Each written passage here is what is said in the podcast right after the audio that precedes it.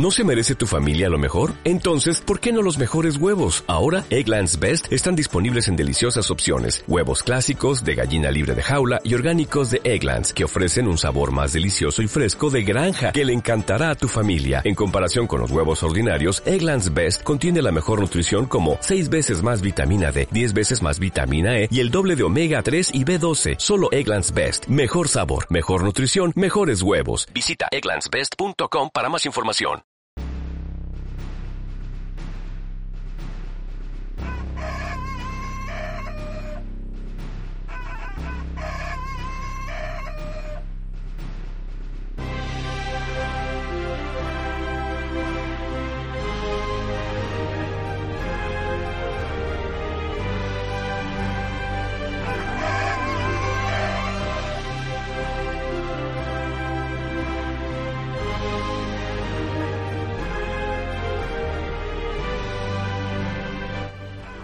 Bienvenidos al episodio 18 del podcast Pensando como Pollos, un podcast dedicado al mundo Apple y a la tecnonostalgia.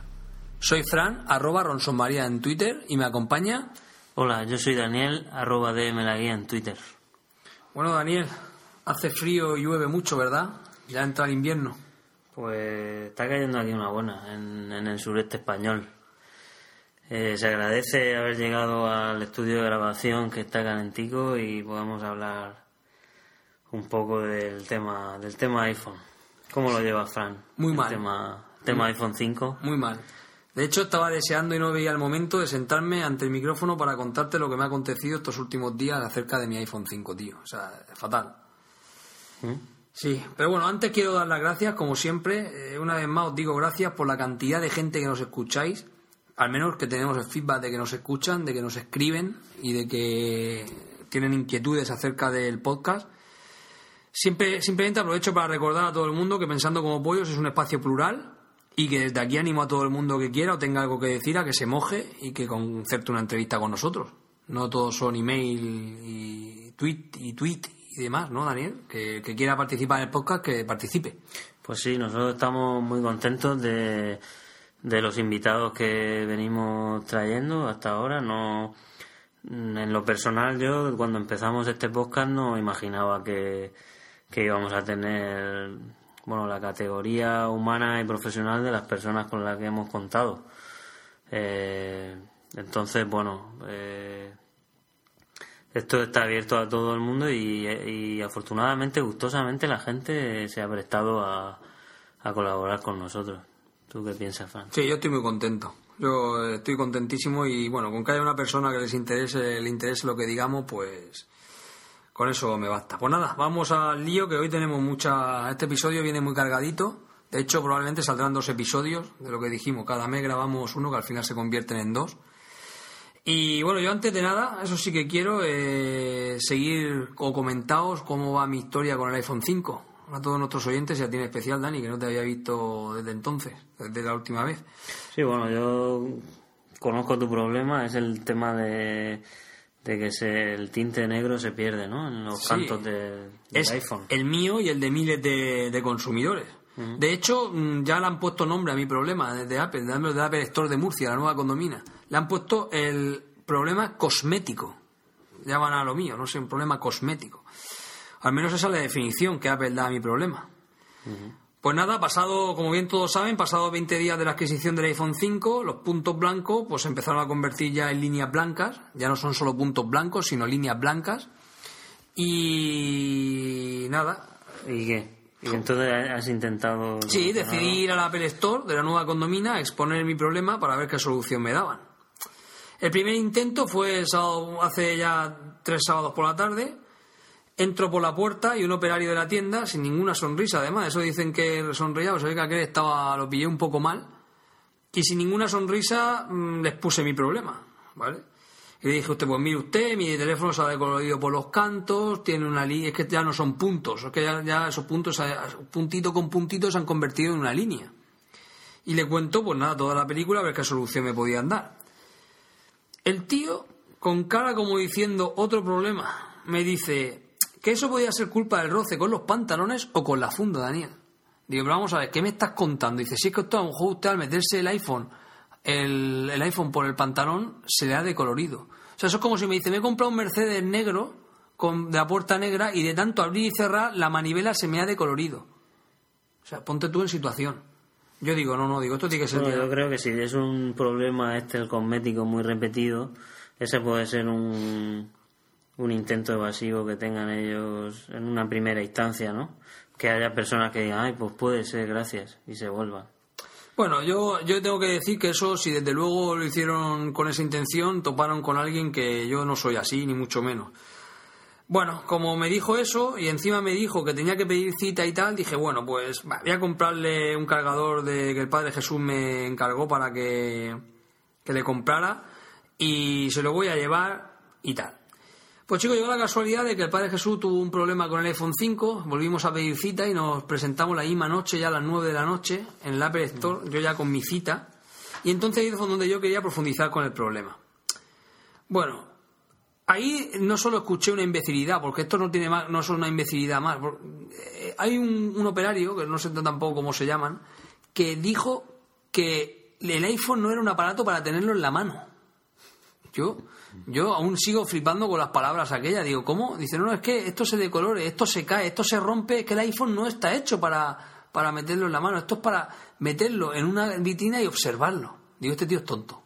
Digo, sinceramente, este tío es tonto. Bueno, yo ya después de cansado ya de escuchar a tontos, llamé al manager de la tienda, digo que salga aquí en manager y me traen ahora mismo una hoja de reclamaciones. Cuando dije eso, al minuto, a los 30 segundos ya estaba el manager conmigo, que además resultó ser el mismo que me había vendido los dos iPhone 5 el primer día. No se acordaba de mí, evidentemente. Nada, eh, bueno, total que el hombre me dice el, el tío, el manager, me dice que bingo, que efectivamente, que me dice que lo que yo quería oír, que sí, que Apple decía que, había, que existía un problema cosmético, que me hace mucha gracia, un nombre, problema cosmético. O sea, que técnico no, es cosmético. Y bueno, y que sí, que eso se decoloría. Y me dijo, es que estamos cansados de que la gente abra su iPhone y nos haya, nos haya hecho abrir 20 cajas de iPhone porque tiene puntos blancos. Digo, oiga, es que si voy a comprarme un Mercedes, reitero, con la puerta negra, la puerta tiene que ser negra, no tiene que llevar puntos negros. Es que estoy gastándome 669 euros en un móvil. Yo tuve un problema con un coche eh, que llevaba la pintura saltaba y lo mismo me dijeron es que es que tú vas a lo mejor vas mu- mucho tiempo detrás de los camiones con chinarros y te, y te salpican sabes pero vamos a ver se me está desconchando la pintura. Si yo voy detrás de un camión que me está tirando piedras lo sé ¿Me entiendes? Sí, sí. Pues son absurdeces de esas, absurdeces comerciales. Es una pintura defectuosa. Y ya está, y no hay que darle más vueltas. Pero es que encima me dijo, o sea, el anterior a este, que se me ha olvidado comentártelo, también me dijo otra imbecilidad. Dice que el iPhone 5 no tenía stock porque Apple le filtran las cosas. Fíjate, yo me estaba contando aquello yo lo estaba mirando y digo, mira, de verdad, que venga el jefe ya porque lo voy a mandar más para allá de Rusia. Dice el tío que es que como Apple le descubren las cosas, él fabrica sin apenas tiempo para ello. Por ejemplo, hemos sacado un iPhone 5, pero para que no adivine la gente cómo va a ser el día a iPhone mañana, 5, ¿no? mañana tenemos un iPhone 5, pero no diga más imbecilidades, por favor. ¿Esta gente dónde la forman? De verdad, ¿dónde forman a esta gente para trabajar? ¿Que cuentan unas milongas o se creen que es retrasado mental el que va a la tienda? No, estoy muy indignado. El caso que el tío, el manager, sí, que se llama Tristán, de la nueva condomina, me dice que efectivamente que hay un problema cosmético, pero que como no ha sido notificado durante los primeros 15 días, no puede hacer nada. A ver, yo no fui antes, la verdad es que debía haber ido dentro de los 15 días, que es, pero eso no es porque me lo dice Apple, eso es porque hay una ley en España que antes de, de 7 días, no 15, sino 7, puedes devolver cualquier cosa que te compres. Eso no es de Apple, eso es una ley que protege al consumidor español. Total, que bueno, pues nada, centrando el tema, llega el momento ya que a mí se me calientan las narices y pido la hoja de reclamaciones. La rellenamos y me voy. El hombre me vio tan indignado y que rellené la hoja de, de reclamaciones que sí que es verdad que sí que me dijo que, que reclamara a Apple Care, al Apple Care de, de ahí de España. Me dio un teléfono y lunes a primera hora llamó al Apple Care. Cuento el tema, ¿vale? Pues, primero que es curioso el tema de los Apple Care, porque lo primero que te dicen es, oye mira, soy fulano, voy a llevar tu caso y dame tu número de teléfono por si la llamada se pierde. ¿Cuántas veces tú has estado hablando con un sudamericano, normalmente sudamericano o español, de una compañía de Movistar, Orange o cualquiera de estas? Le cuentas tu vida Y cuando vas a resolver el problema se corta la llamada y tienes que llamar a otro agente y volver otra vez a empezar desde el principio. Al menos esta gente, ¿no? Esta gente me dijo, soy fulano de tal, este es mi número directo, mi extensión y mi No, no. email. Si se va la llamada, y si se va la llamada, yo te llamo, no te preocupes. Es una atención divina. Total, que vuelvo a contar la misma historia. Me vuelven a decir que, evidentemente, hay un problema cosmético, otra vez con el problema cosmético, se tienen aprendida muy bien la, pa- la palabra. Reconocen el problema, pero como no ha sido devuelto en los primeros 15 días, yo no puedo hacer nada. Bueno, eh, me dejan como última alternativa hacer un escrito a Cork, directamente a Irlanda, contando lo que me pasa. Entonces yo, haciendo uso de mi perfecto inglés, redacté un documento, supongo que no me han contestado porque no lo habrán entendido, pero con- que- en el que describí todo el problema, todo lo que había pasado. Cosmetic problem. Cosmetic problem. I have a cosmetic problem.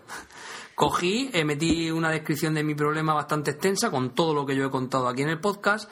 Metí también la factura de compra de los dos iPhone y el Apple TV que iban juntos de, de ese mismo día, porque el otro iPhone 5 está perfecto, el otro iPhone 5 ni se ha decolorido ni nada, es solo el mío.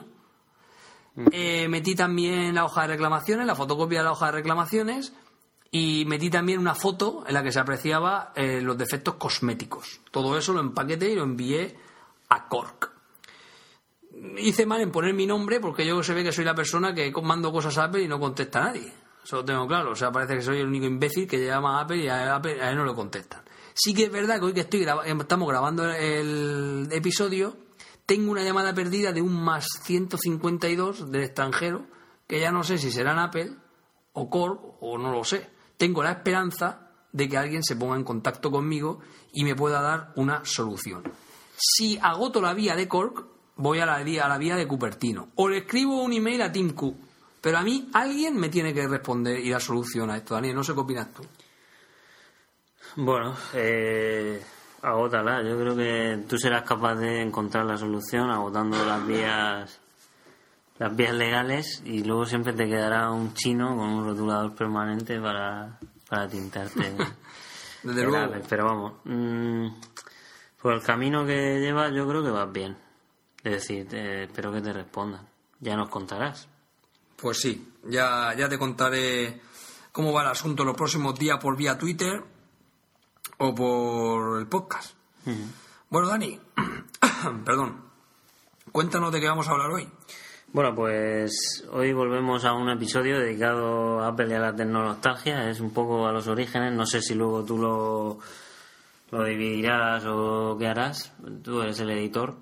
En esta ocasión, desde Pensando como Pollos, queremos abordar el uso de los dispositivos de Apple en el mundo de la Iglesia diocesana, en su labor eva- evangelizadora.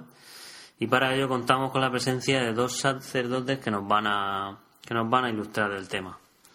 En la parte tecnológica eh, vamos a contar con la presencia de José Víctor Rodríguez de Esquer, un gran amigo y, y amante también de la tecnología, que nos va a explicar sus experiencias con su último gadget que es un iCade. Eh, él nos explicará qué es esto del iCade. Y por último, en la sección de oyentes comentaremos, bueno, nos han llegado algún email que otro y Twitter. Muchísimas gracias desde aquí. Y también recordaros que tenemos un concurso abierto que termina el 8 de diciembre, en el que sorteamos la filmografía completa de Pablo Riquelme, el, bueno, el director de cine oriolano. Para concursar tenéis que mandarnos un Twitter, un Twitter con el hashtag ciencia ficción, un Twitter a arroba y pollos. Eh, aprovecho para deciros que nos pueden mandar los emails a, a pensando como pollos arroba gmail.com o, o los tweets a arroba y pollos y estamos en la web www.pensandocomopollos.com ahora sin más vamos a pasar a Bueno, a yo solo quería, solo, sí, solo quería recordar que también de vez en cuando podéis dejarnos algún comentario y alguna que otra estrella en iTunes. Más que nada para que nos reconozcan, muy para bien que podamos subir nuestro podcast perfecto lo veo perfecto y en iVoox también estamos en ivox.com. Bueno, una promo y nos vamos a las manzanas divinas.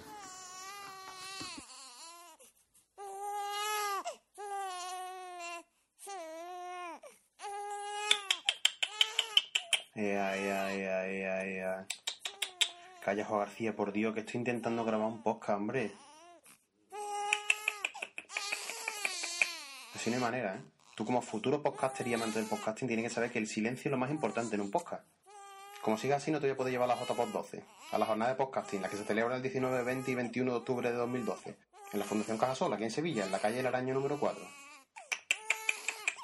Ya, ya, ya, ya, ya. ¿Qué pasa? ¿Que te voy a tener que poner musiquita de fondo? Yo te pongo musiquita de fondo, pero Creative Commons, ¿eh? No vaya a ser que la GAE nos pegue el tablazo. Ya, ya, ya, ya, ya, ya, ya, ya. Bien, pues entramos en la sección de Apple. Eh, vamos a hablar de algo que llevo varios meses detrás de él, sobre todo desde que surgió la noticia de la que hablaremos ahora y por la que hemos decidido hacer este programa. Daniel manzanas divinas, manzanas sacerdotales. Ya, ya, ya elegiremos el título. Bien, como todos sabéis, yo soy profesor de informática en un colegio diocesano, concretamente en el Colegio Diocesano Santo Domingo de Orihuela, Alicante, aunque haya habido oyentes que nos hayan situado en Málaga, estamos en Orihuela, Alicante. Y hace cosa de un mes me llegaba una noticia que, bueno, eh, cuanto poco me llamó la atención. Resulta que el arzobispo de Oviedo afirmaba que las nuevas tecnologías son muy útiles en la iglesia. Pondremos el vídeo de donde se puede apreciar cómo el arzobispo de Oviedo eh, habla de las bondades de Mac, de Mac de los, del iPad, del iPhone, del, iMac y cómo utiliza ese, esa tecnología para realizar su labor evangelizadora y sacerdotal. Total que, bueno, pues en, en esa noticia el arzobispo afirmaba que toda la información que cabe la tienes a golpe de clic, tanto la Biblia como el breviario, misa, información que emana de conferencia episcopal del Vaticano. Y además reconoció haber dicho misa este verano en una cumbre de a 3.000 metros ayudado por su iPad como misal. A mí como mínimo esto me llamó mucho la atención. También hablaba de que en el, en el obispado de Oviedo, en el arzobispado de Oviedo, lo que iba a hacer también era eh, una reducción de papel, el consumo de papel, al utilizar todos estos eh, dispositivos de Apple. En, un púlpito, en, el púlpito también afirma que suele usar el iPad, que le es más cómodo y además, como he dicho, ahorra mucho papel. Y también me llamó la atención porque se comunica mucho por WhatsApp y no solo se comunica, sino, como veremos más adelante, hace incluso sus funciones, algunas funciones sacerdotales a través de, de esta tecnología. Bien, pues yo, eh, como trabajo en el colegio y suelo compartir mi afición con Apple con otras personas, pues conocí a dos sacerdotes, el Padre Jesús y el Padre Eduardo, que están con nosotros aquí y que vienen a hablar de, bueno, no sé si que nos lo cuenten ellos mejor. Bueno, eh, buenas tardes, noches o lo que sea cuando la gente esté escuchando esto. Pues eso, saludos para todos. Pues buenas noches a todos. Muchas gracias. Bien, Padre Jesús, nada, preséntese un poco. Bueno, pues me llamo Jesús y ahora mismo estoy de formador en el Colegio Diocesano Santo Domingo de Orihuela. Pues yo soy el Padre Eduardo, estoy, vamos, soy un sacerdote joven y estoy ahora mismo de formador aquí en el seminario de Orihuela, también junto con todos los chavales y con otros compañeros, ¿no? Y bajo también a echar una mano al Colegio Santo Domingo. Muy bien, eh, son dos sacerdotes y son dos sacerdotes y dos fanboys, ¿no? bien, ahora, ahora, entraremos un poco. Bueno, yo aquí he visto mucho iPhone 5, o sea que hay algo de fanboy por ahí. Sí, bueno. Eh, o mucho, algo o mucho. Está claro. Bueno, hemos, os hemos, les, les hemos invitado a un podcast, ¿vale? Y no sé, ¿vosotros sabían ustedes que era un podcast? Yo llevo escuchando podcast desde aproximadamente abril de este año, eh, pero poco a poco he ido, he ido informándome de lo que era el podcast porque eh, había oído el término, pero no exactamente sabía su funcionamiento. De hecho, pagué el pato bajándome un podcast, escuchándolo en directo y después la tarifa de, de datos me lo, se notó, se notó. Pues yo sí que lo conocía, actualmente no escucho ninguno, pero sí he escuchado un podcast que se llama Nuestra Música en la Red, que es así de música católica, cristiana, uh -huh. y lo conocí por medio de eso, por medio de iTunes. O sea, que están suscritos a algún podcast, bueno, escuchan algún podcast religioso a menudo, ¿no? Sí, sí, yo varios, varios mmm, religiosos y también de, de tecnología, tecnología varia, variada, variada. Y ahora al conocer este también nos pondremos a pensar como pollos, a escucharlo. Bien, pues como bien saben, esto es un podcast dedicado a Apple y a la tecnonostalgia. No sé qué le evocan a, vos- a ustedes el término de tecnonostalgia. A mí al principio me llamó la atención, casi no sabía exactamente qué podía, qué podía hacer referencia, pero escuchando vuestros podcasts, vuestros capítulos anteriores, pues ya me di cuenta de lo que era eso de la tecnonostalgia, que bueno, que ciertamente pues tiene su tiene su interés, tiene su interés. Yo no soy tan en ese sentido tan nostálgico, pero pero sí hay quien lo hay quien lo es, sí. Pues yo, si no me llegan a aclarar un poco, Fran, lo que es la nostalgia, la verdad que ni idea. Es curioso que personas que les guste tanto la tecnología no, no tengan tecnología o no, no tengan nostalgia de algún aparato tecnológico de cuando eran jóvenes. ¿Tienen nostalgia de algún aparato de cuando eran jóvenes? ¿Echan de menos algún ordenador, alguna máquina, algo de cuando fueran jóvenes, algún videojuego, ¿no? Si vinieran a jugar a casa de alguien que de pequeño estaban de moda, los videojuegos o las consolas. Sí, yo de pequeño eh, no he tenido ordenador ni videojuego, pero sí que íbamos todos los amigos a jugar a la casa de uno que tenía un aparato que entonces se jugaba con unas cintas de cassette. Y bueno, era el típico juego de los marcianitos, eh, que, que, bueno, hoy lo vemos ya como una cosa eh, súper atrasada, pero en aquel entonces era lo más. Y nos echábamos nuestras partiditas. Y bueno, pues siempre hemos querido tenerlo, pero bueno, pues no se podía y ya está. ¿Y usted, Eduardo? No, pues yo sí que, sobre todo la nostalgia, cuando ves juegos, a lo mejor en el móvil y todo eso, entonces ves juegos antiguos sí que te da nostalgia, incluso te descargas para echarle un vistazo, ¿no? Los juegos de la infancia. Yo sí que tuve de pequeño eh, una máquina de estas mm, que eran blanco y negro, con sus botoncitos que jugábamos a... Pues, Es una Game Watch. Nosotros sí, creo que hemos bueno, no sé qué nombre, qué nombre tenía, pues eso. sería- Sí, una con una cruceta y un par de botones. ¿no? Sí, sí, sí, Algo, algo, algo hemos hablado de la Game Watch. Bueno, eso es como ahora la Nintendo que llevan los, los jóvenes de ahora. Ajá. Sí. Bueno, pues. Nada, entonces damos por entendido que aparte de sus quehaceres diarios, eh, le gusta mucho la tecnología, ¿no?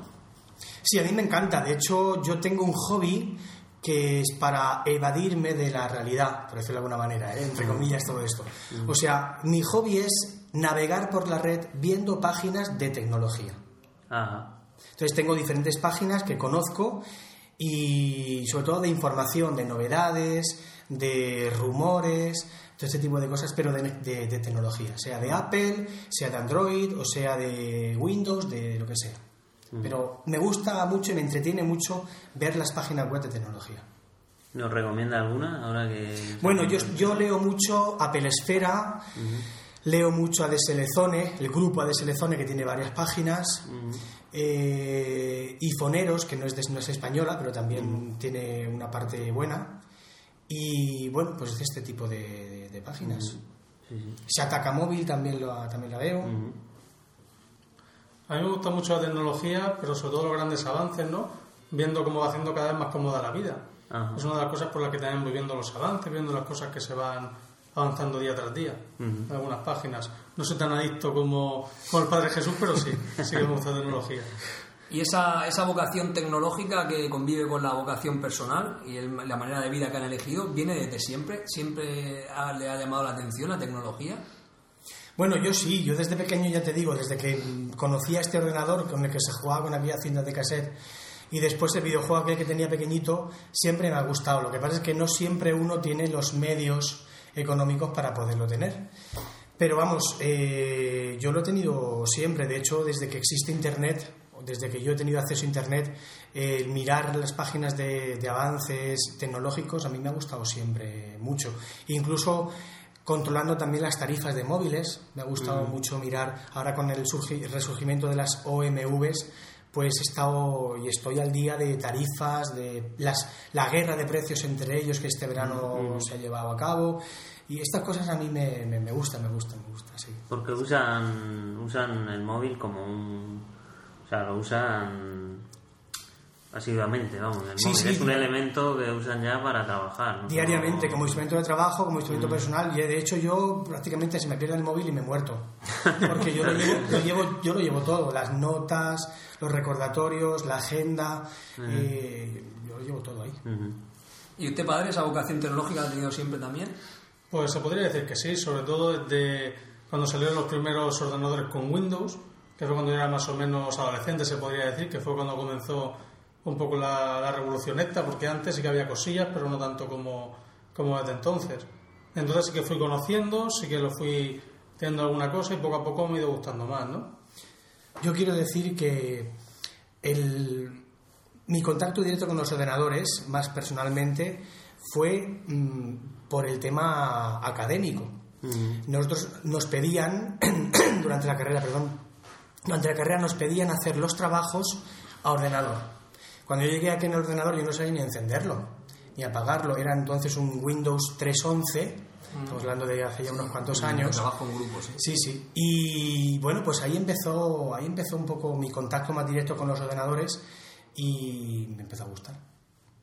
Entonces, claro, eh, eh, padre, el- me están diciendo que cuando estaba en la carrera, quiere decir que en el seminario, antes del seminario, antes de, de- de que ustedes fueran al seminario, eh, ¿había informática en los sitios donde estudiaban? Antes de, de subir al seminario, subieron, o subieron desde muy pequeño y siempre han estado allí, que no sé... No, informática propiamente, cuando yo estudiaba en el seminario no había.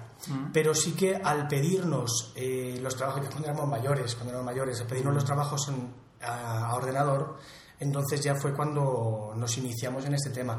Antes era o a mano o se hacía con máquina de escribir, con todo lo que ahora, desde este tiempo de ahora, desde la máquina de escribir llevaba consigo, los errores, tener que repetir, etcétera. En aquellos tiempos era lo que había. ¿Y usted, padre, en el seminario o antes eh, ha, ha tenido contacto con la informática? Vamos a ver, entre el Padre Jesús y yo hay unos cuantos años. Ya, por eso digo, claro, por que la gente se sitúe que estamos hablando de... No muchos, pero sí que hay Sí algunos, ¿no? sí. De hecho, yo recuerdo cuando estábamos en EGB, primero de BU, que yo soy el, último año de la, del plan antiguo, ¿no? Mm. Estábamos con las máquinas de escribir eléctricas. Eléctricas. Y de, y de hecho, el año que yo terminé el primero de BU, pues a que tendría 14 años, fue cuando ya comenzaban también las academias de informática. Entonces yo me acuerdo que me apunté un verano a ver lo que era eso. Y lo que sé ahora, lo sé de ahí. Poco a poco he ido conociendo más, pero ya a nivel personal. De hecho, en el seminario cuando comencé, pues había algunos ordenadores, no sé ni cómo se llaman, de estos de MS2. Hay una sala antigua, pero que tampoco se usaba mucho. De hecho, yo sí he visto cómo en el seminario se fue introduciendo todo el tema de la informática. De hecho, la asignatura de informática, el hora de informática, un poco también iba con el mundo, ¿no? Porque antiguamente tampoco había horas de informática en los colegios y en los institutos. Ya no se pedían ni trabajos. Yo cuando hacía el primer trabajo en ordenador, decían los profesores que se quedaban maravillados con las portadas del Borar y cosas así. Entonces, pero la verdad que poco a poco se ha ido implantando. Y ahora en los seminarios ya empezamos un poco a meternos en el tema. Eh, ¿Cómo es la informática ahora? Eh, está viendo mucho PC, hay mucho, bueno, Mac es un tema a lo mejor más delicado eh, de encontrar ahí arriba. Bueno, usted está en un seminario, ¿no, Padre Sí. Eduardo? Ahí, ¿qué, ¿qué clase de informática tienen y qué clase de informática dan? De otros seminarios no creo, pero no creo que haya muchos que en otros seminarios, ¿no? Tampoco conozco muchos. Tenemos a la informática, pues con PC, con Windows, ¿no? Que es lo que se estila en casi todos. Tienes las clases de informática, como tienen las horas lectivas, como en cualquier centro, y también tienen sus horas en las que pueden acceder a los ordenadores, ya trabajan ellos sus trabajos en ordenador, se tienen un contacto directo, ¿no? Por supuesto, el tema de Internet regulado, como tiene que estar en todos los sitios, incluso en todas las casas, Sí, sí, sí. pero vamos, con acceso directo, porque ahora ya incluso los móviles, los mismos chavales ya tienen todo el internet, ya pueden hacer las cosas desde ahí. No podemos ir tampoco contra corriente. No, eso, eso es un tema que lo tenemos bastante claro. ¿Y cómo puede ser que en un sitio con tanto Windows, Academia Windows, eh, usted se haya convertido en un fanboy? Me llamó mucho la atención, ¿no? Cuando me dijo, hay un seminario, hay un sacerdote, yo no lo conocía, usted me decía, hay un sacerdote de arriba que lo tiene todo más, que lo tiene todo más. Casi, casi, todo, todo no. Algunas cosas, ¿no? ¿Y cómo fue meterse, introducirse en ese mundo? Pues yo fue justo cuando me ordené sacerdote, ese mismo verano, que el que me hizo el tema de la foto, el reportaje fotográfico de ordenación, era Maquero, que se llamaba, ¿no? De hecho, su, su nick era no sé qué Maquero, era su nombre, ¿no? Entonces, poco a poco empezó a hablarme de las, de las virtudes del Mac, empezó a despertarse en mí la curiosidad, lo fui conociendo, y de hecho me acuerdo, porque en el ámbito, por así decirlo, eclesial de los curas, tampoco es que tuviera nadie que yo conociera. Poco a poco también se fue metiendo gente, incluso yo engañé a otros y a tener muchos Apple, Mac y iPhone, ¿no? Pero me acuerdo que cuando me compré el ordenador portátil era como decir, a ver lo que me he comprado, a ver el salto que he dado. El primer día intentando cómo se enchufaba, pero bien, la verdad que no me arrepiento del salto. Da un poco de vértigo, pero estoy encantado. Sí, pero bueno, lo lleva, lo lleva bastante bien, ¿no? Pues- Sí, sí. De hecho, me tuve que comprar un MacBook porque no, no- no conocía a nadie que tuviera un ordenador Mac. Digo, un Ajá. MacBook para poder moverme yo con el ordenador. Usted tiene un MacBook Pro, tiene usted ahora, ¿no? No, yo tenía el MacBook justo antes del Pro. Ah, el blanco. A los dos meses, no, no, el plateado, Sí. los 13 pulgadas primero lo sacaron sin el Pro. A los dos meses sacaron el Pro. Ah, vale, el- en, en aluminio entonces. En aluminio. Vale, sí, sí, sí, el unibody se llama. Ahora mismo se está casi en desuso. Porque Sí. estuve dos años ahorrando y me cogí el iMac, que era lo que estaba lo que quería, ¿no? Para trabajar en la mesa de despacho. Sin embargo, padre, eh, padre Jesús, usted cuando vino al colegio, vino en el mes de septiembre, yo conocí a padre Jesús este mes de septiembre, y recuerdo que me llamó mucho la atención porque era un amante de la tecnología, y él apareció con un Samsung Galaxy y un portátil HP. En la mesa de trabajo suya había un PC también con Windows, y tiene, sí que es verdad que vino con un, con un iPad que tenía antes. Pero se puede decir entonces que prácticamente usted es un switcher de un mes. O sea, hace un mes que, que, bueno, además fue de golpe porrazo. Fue comentarle a nuestro director qué hacemos porque su ordenador se tenían que llevar. Ponemos un Mac, pum, cayó un iPhone en su mano, pum, el iPad ya lo tenía y de repente, sin quererlo, en una vorágine ahí de, de más, cuéntenos la experiencia del cambio y cuéntenos cómo. Bueno, ciertamente yo venía, venía de utilizar Android con un, con un Galaxy S2 y tenía también una tablet Android, de estas, pues, normalita, normalita, podemos decir. Y muy poco antes de ir al colegio, eh, pues tuve la oportunidad de conseguir un, un iPad 2 porque lo rebajaron de precio y tal y es- estaba más asequible de precio y lo pude, lo pude comprar. Y la, la otra tablet me deshice de ella. Y bueno, la verdad es que al llegar al colegio, pues mm, Fran me empezó a hablar de todo el tema este de Mac y me enganchó. La verdad es que me explicó las bondades de, de Apple, las bondades de Mac y bueno, pues poco a poco me ha ido enganchando cada vez más. Todavía estoy un poco perdido, hay cosas que voy aprendiendo, pero va bien, va bien. La experiencia es muy buena. Comparando como lo tenía antes con Windows, con Android y demás, ¿ha notado uno que ha unificado su trabajo? O sea, ahora su universo está como más ordenado, porque claro, que a lo mejor iba de Windows, iba a Android, iba a otra tablet, iba... A lo mejor iba un poco... Hombre, ahora todo, ahora todo forma parte del mismo universo, en ese sentido, en ese sentido sí. Pero lo, sí, lo- sí que he notado una experiencia muy buena con Apple y es que los dispositivos no se me bloquean. Antes la tablet había que reiniciarla porque se quedaba totalmente muerta y el ordenador pues de vez en cuando también. Entonces yo esto con Apple sí que lo he notado, que, que funciona muy, muy ligero y que no hay que, que reiniciarlo ni, ni da ningún problema de nada. Luego aparte pues hombre la comodidad de tener un- una información en uno y tenerlo en los tres, con lo cual pues es una cosa muy buena. También tiene sus peligros, que ya lo comentabais en el capítulo anterior, ¿eh? con los mensajes y tal, pero bueno, Claro. que- pero bueno, también es bueno. Bueno, la nube... No se puede fácil. decir que los, los otros aparatos tecnológicos acobardan a uno, a la- porque como se quedan bloqueados y todo eso, al final Sí, sí. parece que a uno le da miedo la tecnología. Y, Sí, y yo creo que Apple facilita tanto las cosas y se bloquea tanto, ¿no? ¿Están ustedes de acuerdo en eso? Que, que al final uno le coge más pasión. A, Es que, a los claro, te propios co- aparatos los te animan más. te compras una tablet de 100 euros o de 120 euros y se te bloquea, pues bueno, te sienta mal, pero no te sienta tan mal si te compras un iPad de Ah. 600 euros y se te sigue bloqueando, porque entonces sí que ya la diferencia es de precio abismal. Entonces, claro, mm, yo eso sí que lo he notado, que, que con, que con iPad, que, con, que, que Apple va muy bien, va muy ligero, muy sensible, no da ningún, ningún problema. Entonces, claro, al final dices, me he gastado un dinero mucho más de lo que vale el otro, pero estoy mucho más contento Estamos porque tengo mis necesidades cubiertas y no tengo no tengo que andar continuamente que si le falta este driver o que si le falta ¿Verdad? que Yo hace, hace tiempo le preguntaba, bueno, antes de meterme... Driver, yo ya no me acuerdo de Claro, es eso. es lo que iba a comentar. Yo, en el año 2007, cuando me hice switcher, yo recuerdo que le, pregunté a un compañero, un trabajador, un compañero mío de profesor también, que tenía un Mac, digo, bueno, ¿y qué se siente? Y me dijo, no, yo ya solo trabajo. O sea, Sí. yo ya no sé de sistema operativo, de driver, de historia, y es verdad. Cuando me llega algún usuario, incluso gente del cole, que a lo mejor me dice, te compro una tableta en el campo y no sé, y qué driver y qué versión, que si run cocinada, que si no sé qué. Sí, sí, sí, Yo sí, de sí. eso no tengo ni ni idea, porque es que a- no me interesa, o sea, yo me interesa trabajar, me interesa lo que ha hecho el padre. Cuando yo quiero utilizar un dispositivo, lo enchufo y funciona. Y en eso sí que tengo que decir que mi experiencia es FETEM, o sea que es un enciendo y funciona. Bueno, aquí tenemos una experiencia en la oficina de ayer o antes de ayer de un, un amigo bastante ilusionado que se gastó 800, 900 euros en, un PC con un no sé cuántos gigas de RAM, esto es una máquina, tal, no sé qué, y nada más enchufarlo aquí hizo ¡pum! pegó, un estallido, pero bueno, eso no se lo arreglaron, no voy a decir la tienda donde yo no quiero eh, eh, hacer nada, o sea, no voy a decir- hablar mal de nadie, pero al final eh, problemas llamando, oye, me quiero instalar este programa, no puedo, me quiero dar, no sé, la historia ha acabado que esta tarde lo han, lo han vuelto a devolver o no sé lo que ha acabado, pero, pero vamos, es lo que decía el Padre Jesús, si, si este compañero, bueno, el problema también es que como son arquitectos, pues hay ciertos programas que a lo mejor en Mac no... El AutoCAD está en- Claro. ahora está entrando en Mac, pero en está inglés. entrando, claro, en inglés. Entonces, bueno, ahí tienen ellos un eso, pero, pero vamos, que te gastas un poco más y, y toda esa ilusión que tenía el compañero, pues al final ahora está más o menos que destrozado, ¿no? Porque no consigue arrancar la máquina, no consigue tirar para adelante. A mí, sobre todo, una cosa que le comenté hace unos días a Fran fue que me llamó la atención la rapidez con la que enciende y apaga el equipo un, un, un iMac eh, o, o un, o un MacBook.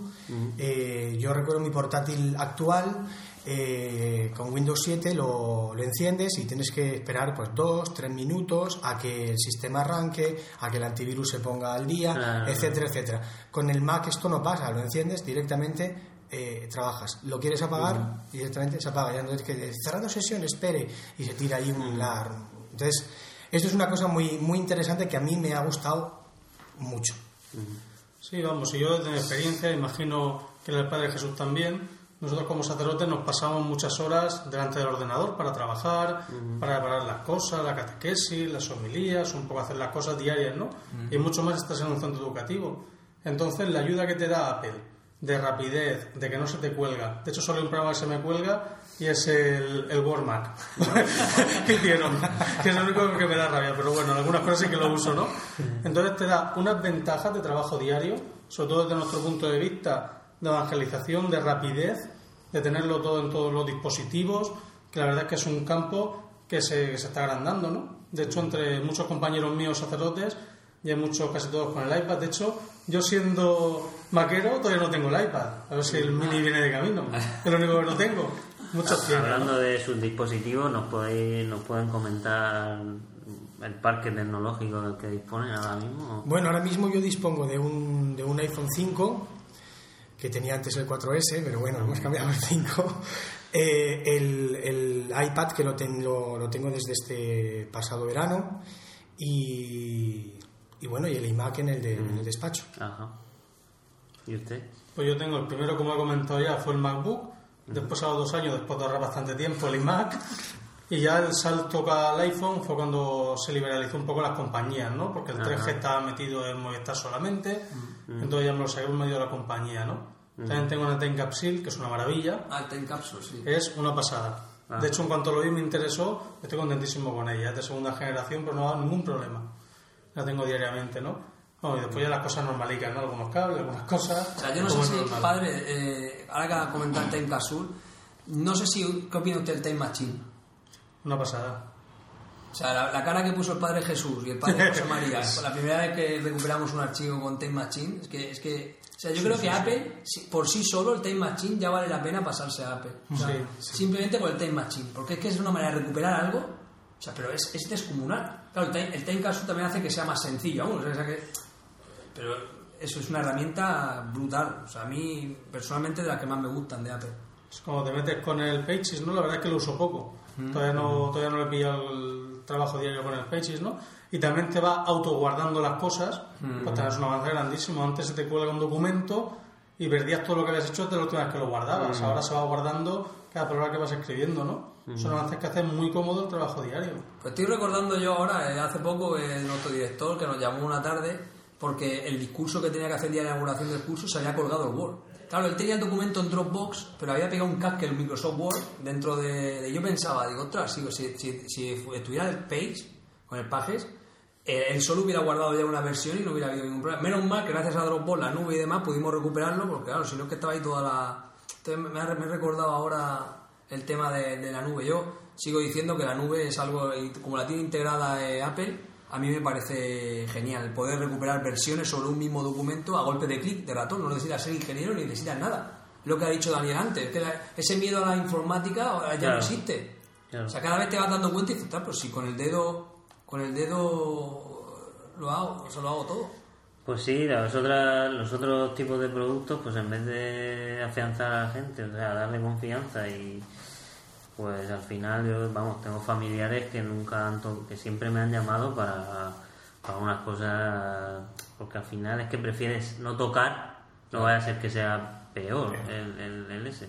Y entonces eso es un miedo ahí que se genera terrible. Con Apple es al revés.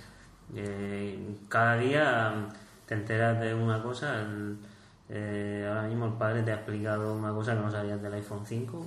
O sea, incluso nosotros que, que bueno, Ah, se va descubriendo. investigando De todo todas el día maneras- sobre Apple y De todas maneras, nosotros eh, lo hemos comentado muchas veces. A mí me gustaría en mi trabajo trabajar con Apple, o trabajar en algo que es software Apple, pero el mundo no es Apple. Nosotros tenemos muchos servidores Windows, tenemos una infraestructura virtual muy, muy gorda montada en el colegio con, con Microsoft, con tecnología de Microsoft.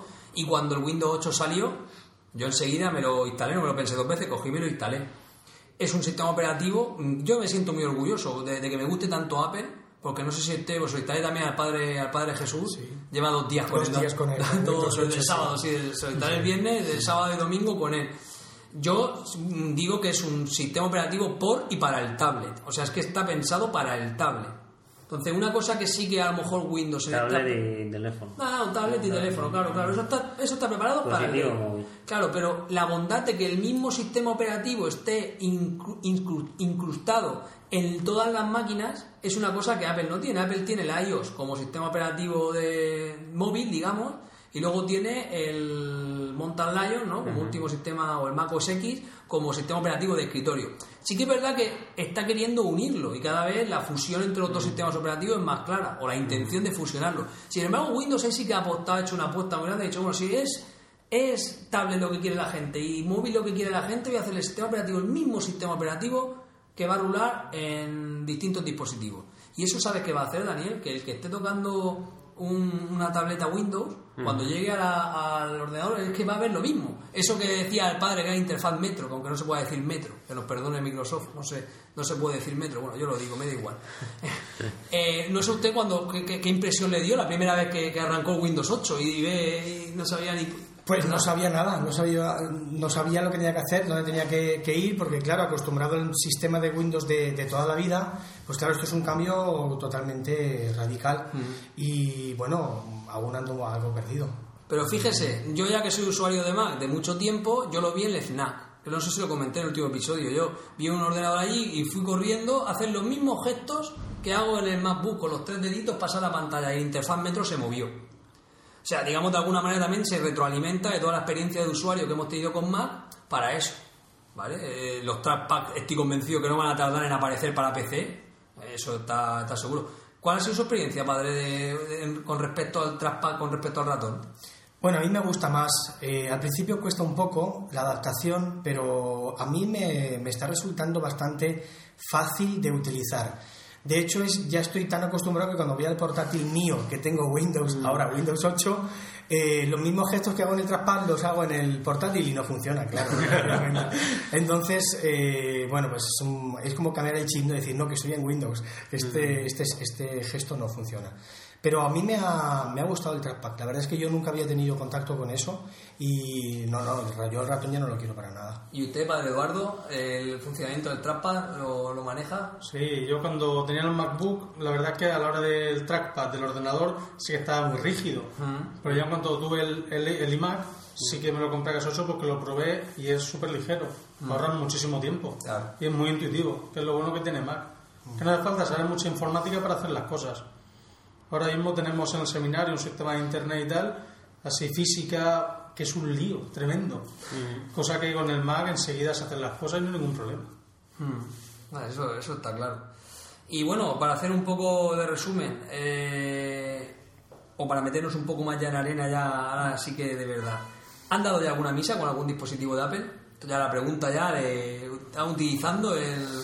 No, yo no he ¿Cómo lo llegado todavía, no he llegado todavía a ese, Pues porque no se ha presentado la, la oportunidad. Sí que es cierto, y lo, lo comento porque me ha ocurrido desde que llevo aquí en, en Orihuela, que llevo metido en el, en el iPhone y también en el, en el iPad, llevo el bendicional completo, también el misal y tal. Bueno, eh, he tenido que ir a bendecir a algún local, a algún coche, y claro, la gente se queda extrañada de que el cura no lleva libro. Claro, entonces saco, saco el iPhone y leo desde el iPhone la oración de bendición. Y la gente se queda diciendo, bueno, ¿este cura de dónde, de dónde, de dónde ha venido?". Y bueno, se lo explico a la gente que ya llevo en el teléfono, que llevo todos los textos del bendicional y que, que bueno, que, está, que, esto es, que esto es el presente ya, no es el futuro, que es el presente. Entonces, han sido pues momentos curiosos que me han ocurrido ahora estando estos meses pasados aquí. ¿Y usted, padre Eduardo, ha dado ya alguna misa? con- Una misa. ¿Una no, misa? no en la montaña. Pero sí que fue un verano estuve con los seminaristas, misa en un sitio, íbamos muy justos de tiempo, no podíamos ir a por el misal. Vamos a coger el iPhone. Hice la misa con el iPhone. Siempre queda la duda de, por ejemplo, después del Evangelio, si besaron el iPhone. ¿Cómo se besa el libro? ya tenés que hacer un acto de fe para saber lo que estás, lo que estás haciendo, ¿no? Es curioso, yo quería hacer una pregunta, eh, porque el otro día estábamos en el despacho del Padre Jesús, vino otro padre también joven, no recuerdo su nombre, cómo era. Sí, Pedro, ¿no? Pedro. Pedro. El padre, Miguel. el padre que estaba, Miguel. Bueno, pues estábamos en el despacho de- del padre, otro joven, bueno, enseguida que comentamos, él llevaba el iPad, él no sabía muy bien, comentamos pocas, comentamos, y él se, ilu- se le iluminó la cara. Entonces, esta ge- generación de sacerdotes nuevos, que jóvenes que venís, vienen ustedes con, con un halo muy fuerte en el tema de la tecnología. Pero ahora, con todo el respeto del mundo, mm, los sacerdotes más de toda la vida, ¿qué opinan de, de la introducción de esas nuevas tecnologías dentro de, de la iglesia? Porque yo no me imagino a- al tío de mi mujer, que ya conocen ustedes quién es, con un, con un iPad, bueno, se- bueno pondría el grito en, en- en el cielo. Se ríen porque lo conocen, pero se pondría, pondría el grito en el cielo y ya que, vamos, casi, que no sé, gritaría. Estoy convencido que pondría, pondría un escándalo. ¿Cómo llevan eso? ¿Cómo, cómo- Bueno, yo creo que en general no es nada contra Apple, sino es simplemente que ellos pertenecen a otra generación diferente. Estamos hablando de una, de una diferencia de años bastante considerable, con lo cual todo este mundo de los ordenadores, de los portátiles, de las tablets, eh, de Internet, les queda algo como de otro mundo. Entonces ellos mm, no están, no están habituados a ese mundo y yo creo que, que hay gente que directamente se ha autoexcluido de poder aprender y poder entrar en ese, en ese tema. es, mi, es mi visión, pero vamos, no sé, de Eduardo. Pues yo tengo los dos puntos de vista. Tengo desde unos que no entienden cómo rezar, por ejemplo, las oraciones de laudes, cómo hacerlo del iPhone. Hay que rezarlo con el libro. Muchos lo dicen, hasta el extremo de que el sábado pasado hablé con un cura de 74 años que, estaba en- que tiene ya su MacBook y que está interesado en un iPad. Y sacerdotes también mayores que son más valientes, yo creo, eso es la personalidad más que en la edad y lo que hayan vivido, ¿no? Que sí que se lanzan a este mundo, sobre todo por lo que estamos hablando, por la facilidad. Bueno, y por claro, simple. puede llevar una biblioteca de, de los libros que usan Sí. ustedes a menudo, sin peso, sin, sin... Me hablaba de eso, el, el que va a dar clase va lejos, ¿no? Otra provincia, incluso muchas veces para otros lugares, tenerlo todo sincronizado en tu ordenador, la tablet, no llevarse una caja de, de papeles, de libros, Claro, claro. pues son cosas, yo creo que va más bien en la personalidad, pero hay de todo, ¿eh? Como en, la- como en el mundo, como en la vida. El problema que yo veo de Apple, con respecto al tema del mundo de nosotros, de los curas, ¿no? Es un poco lo ostentoso de Apple. Porque Apple es lo mejor y también es lo más caro.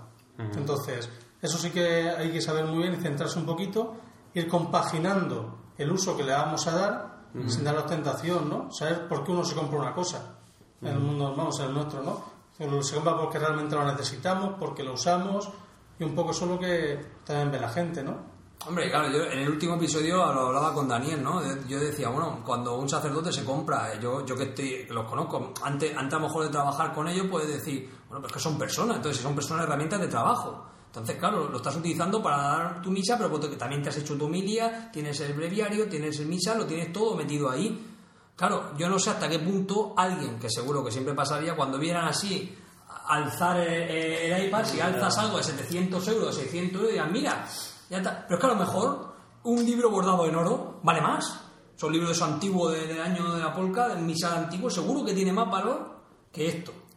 O sea, que, que de alguna manera lo que tenemos que empezar a- es a no ver eso como dispositivo ostentoso, sino como una herramienta de trabajo. Es que hoy en día lleva iPad todo el mundo. Sí. No solo sacerdotes, que todo el mundo. Ya, Todas las profesiones que se me vienen a la cabeza tienen un uso para, para el iPad. Sí, de hecho a mí me ha ocurrido que a veces pues sacas el teléfono porque recibes una llamada o porque recibes algún mensaje de WhatsApp, tienes que, tienes que leerlo, tienes que contestar y la gente se queda asombrada de que lleves un iPhone.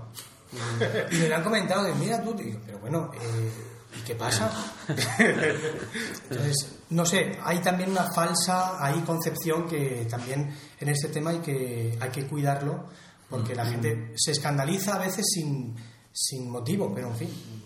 Claro, al final tú tienes un dispositivo o un colegio que, que si tiene que cambiar cada cierto tiempo los PCs porque son máquinas que la gente protesta, o sea, que no, no acaban de funcionar tal, pues a la gente a lo mejor le escandaliza un, poco un, i- un iMac sobre una mesa, pero al fin y al cabo es una máquina que se va a amortizar mejor y va a solucionar mejor los problemas y va a estar más tiempo sobre la mesa. vamos, Y porque- más larga. ¿Cuánto tiempo tienes tú tu MacBook, Dani? Seguro, No, ¿cuántos tengo- ordenadores habrán comprado? ¿Cuánta gente se lo ha comprado? yo tengo un MacBook desde el 2005, o sea, siete años. Claro.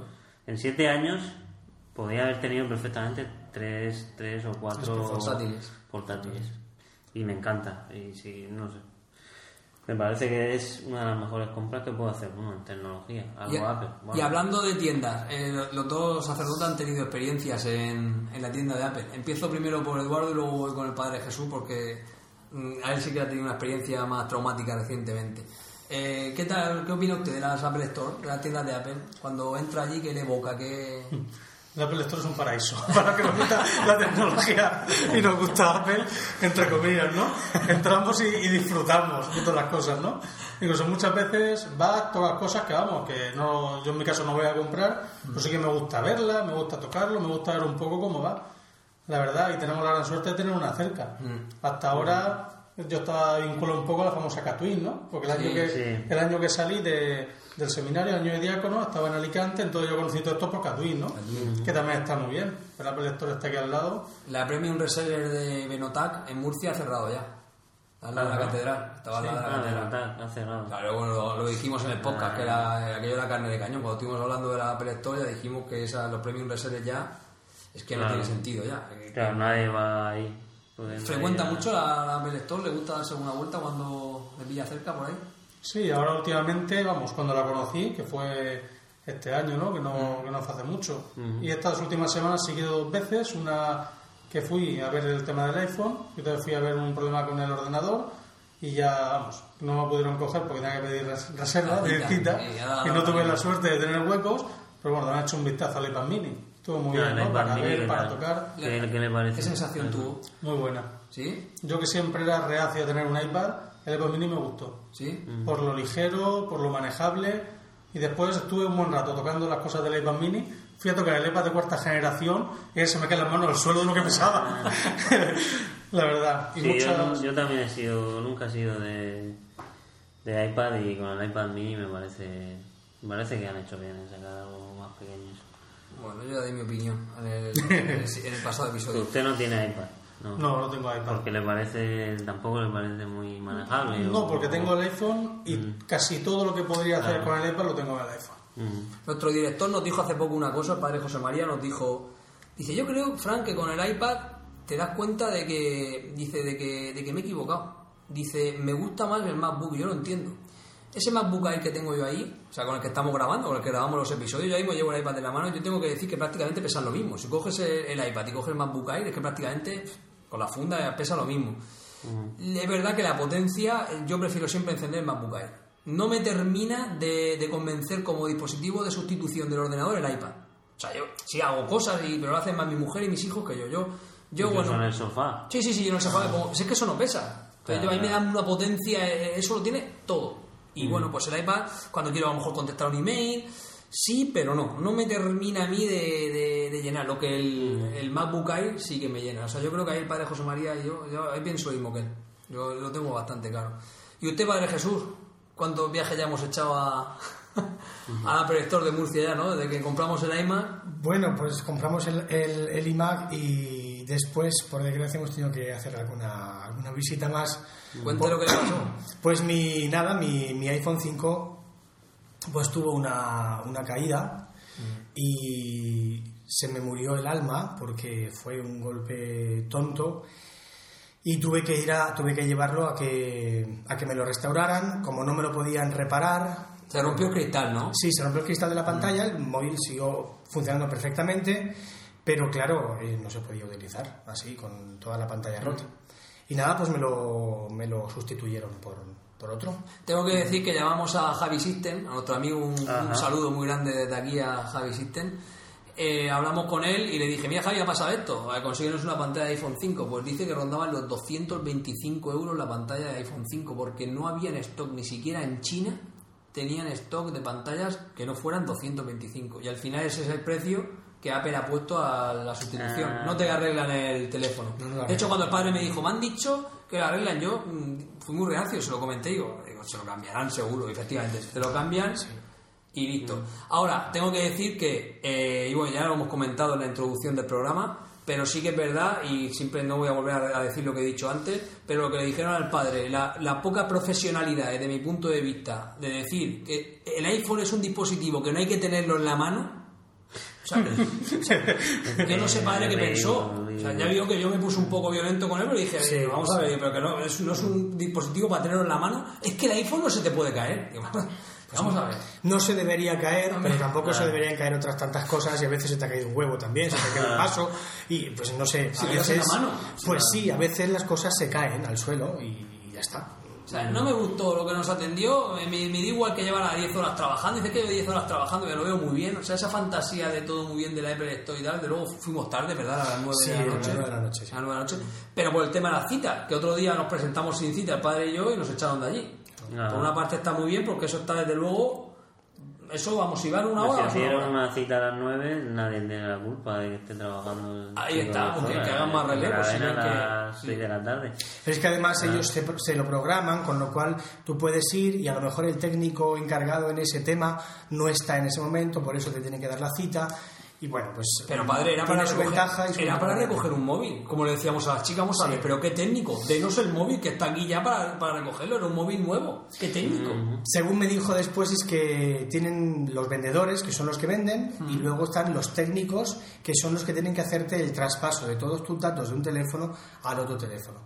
Y que no tienen autorización los vendedores para hacer ese tipo de, de, de trabajos. Y bueno, pues una- es un modo de es un trabajar. modelo americano en el que España desde luego no estamos muy acostumbrados a, Es un modo de trabajar. a ese... Sí, pero cuando te van a vender sí que son más simpáticos. yo, ¿no?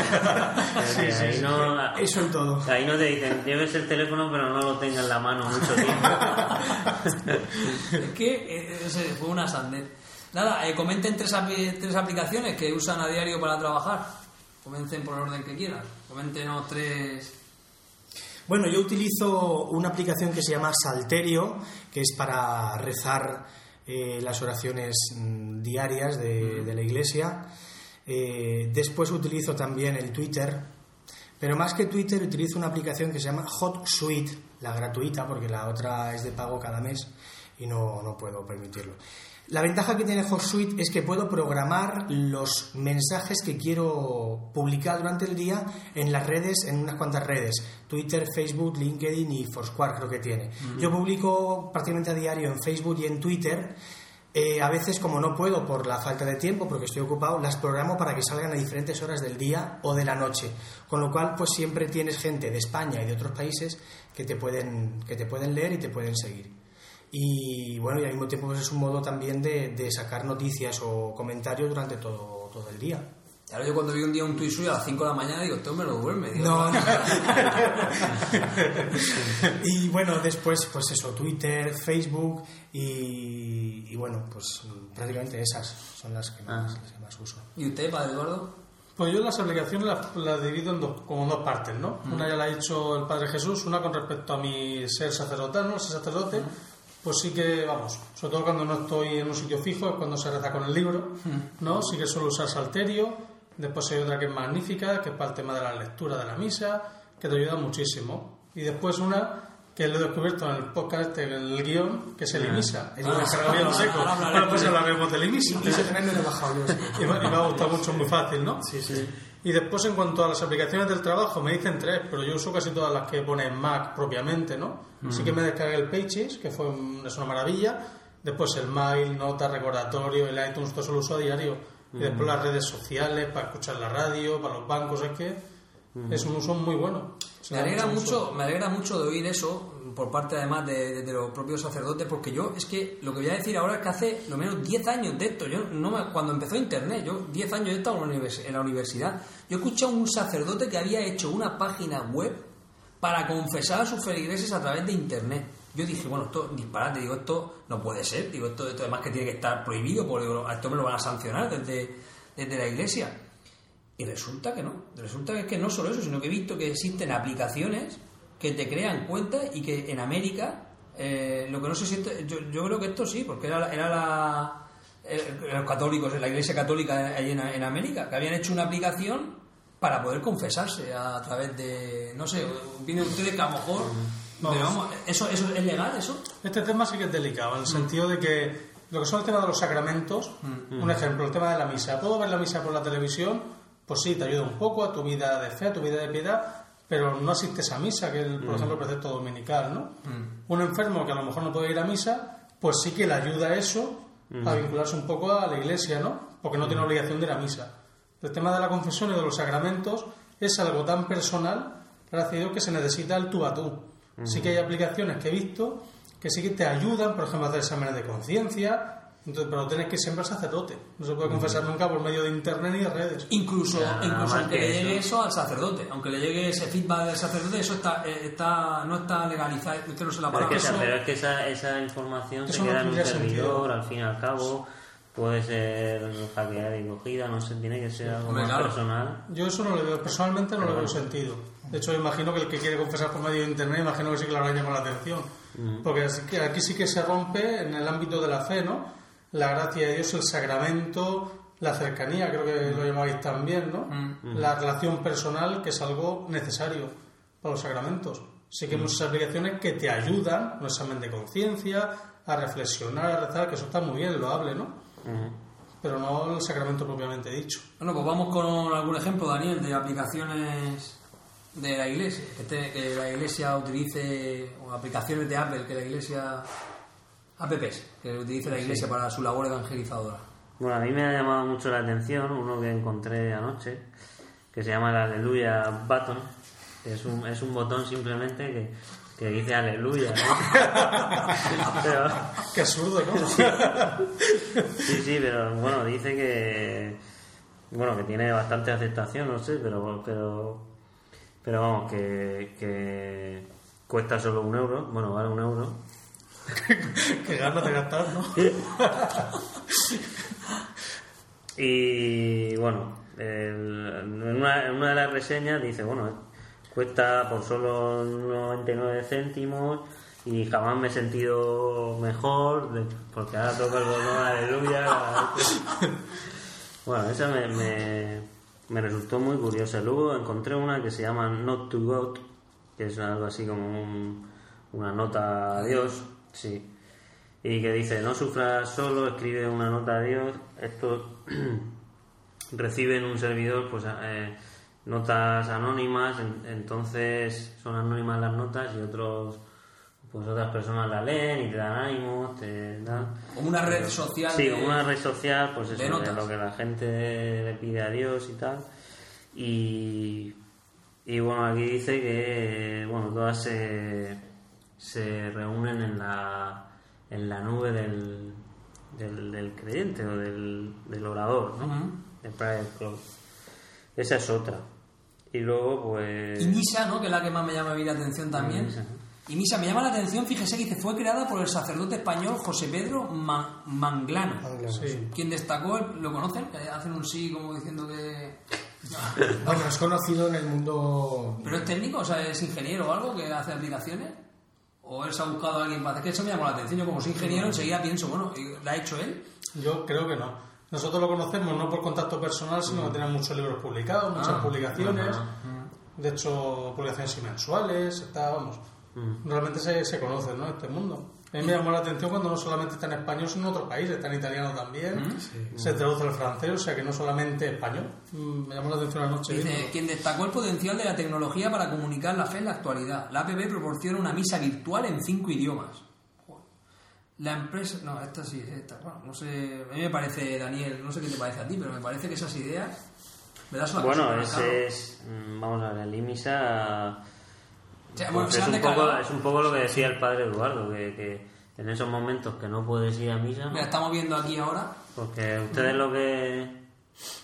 Sí, sí. Sí, tiene pues eh, una, una serie de, de- de explicaciones para prepararte mejor para cada rito de, de la misa. Eh, después tiene también la misa del día, el ritual, todo el ritual de la misa del día. Después tiene las lecturas, que esto también es interesante, las puedes leer. Eh, y después la- el comentario de, de las lecturas de cada, de cada día.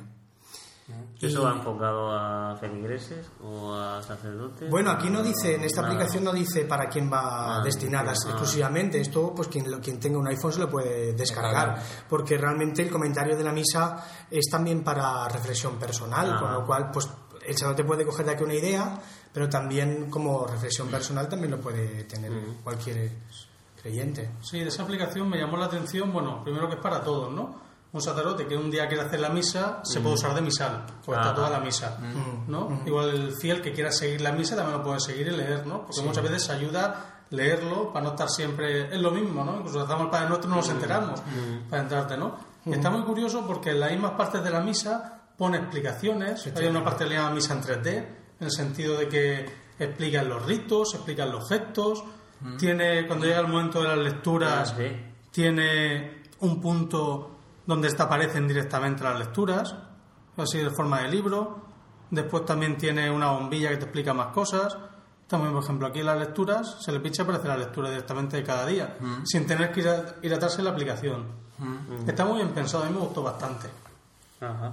Y por último, la aplicación Confession, que es lo que hemos estado hablando antes, que crea una cuenta protegida por contraseña. Lo que pasa que sí que ellos dicen que aunque, según cuentan sus creadores, no reemplaza el método de confesión tradicional, ya que aunque tú dejes todo eso, tienes que ir a un sacerdote para pedir la, Claro, Lo que hablábamos claro. antes. la absolución. De todas maneras, hace unos meses, bueno, casi un año ya hablábamos de la potencialidad que puede tener una plataforma como la Apple Store, hablamos con desarrolladores para el tema de la publicidad.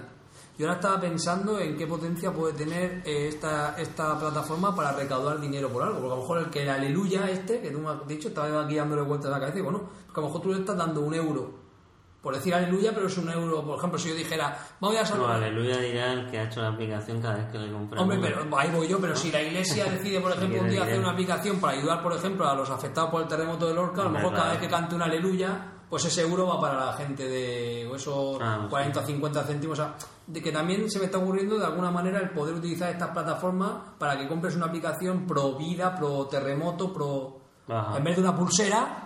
¿No? ¿Tú- ¿Te acuerdas tú de I'm Rich, ¿no? Que se, que se habían gastado no sé cuántos mil euros en una aplicación. Pues a modo de, a modo de pulsera. O sea, a modo de pulsera.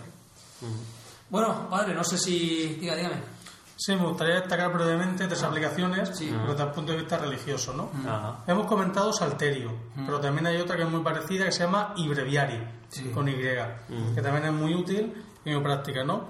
Después, si no la han sacado ya, estarán a punto de sacarla, una que se llama My Feelings, que es una red social, pero en vez de ser como actualmente para comunicarse, es para rezar unos por otros. Pones las intenciones, entonces hay un botonito que se llama Pray, que es rezar. Tú lo lees, rezas por esa persona y le das a rezar, ¿no? Cada día se te ponen unas cuantas. Está muy curioso, ¿no? Cómo unirnos todos para hacer algo bueno. Y después también hay una que también está teniendo mucho éxito que se llama Rezando Voy.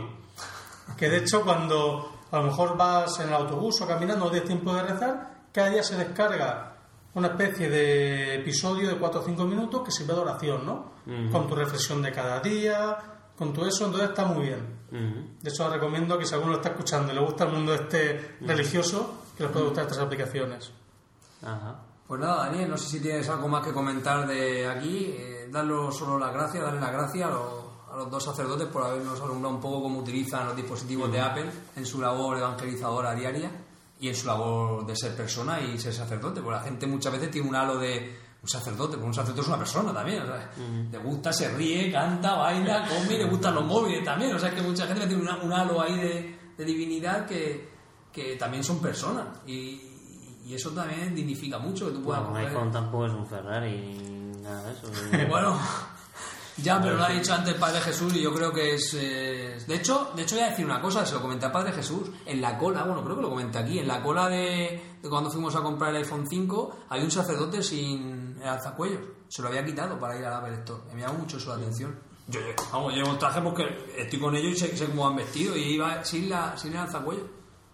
Quizá para que no se lo reconocieran, pero vamos. No, pr- probablemente para que no le reconocieran y la gente no se escandalice, no llame la atención, porque, bueno, pues todavía está esta mentalidad. de- Mm. de ir rompiendo y es una, es una herramienta más de trabajo. Tampoco, no sé, nunca, yo nunca he puesto a pensar si un, si un bisturí de un cirujano vale más o menos dinero, ¿no? Pero es que realmente, No. por poner un ejemplo, ¿no? Y no sirve de publicidad para nadie, pero eh, el mismo precio, más o menos, tiene un iPhone 5 que tiene un Galaxy Note o un Galaxy S3. Entonces, eh, realmente mm, lo que está vendiéndote Apple y lo que está vendiéndote Samsung, el precio más o menos es el mismo. A uno le gusta más un modelo o un sistema y a otro le gusta más otro sistema. Entonces, si llevas un Galaxy S3 o un Galaxy Note, al mismo, realmente el precio es el mismo, pero hay gente que se escandaliza más viendo un iPhone 5 que viendo un Galaxy S3. Bueno, pues es lo que. Está claro. Bueno, pues nada, vamos a por una promo y vamos al episodio de nostalgia Muchas gracias, a los dos por, venir. A vosotros. Muchas gracias a vosotros. Qué buen rato que hemos estado aquí.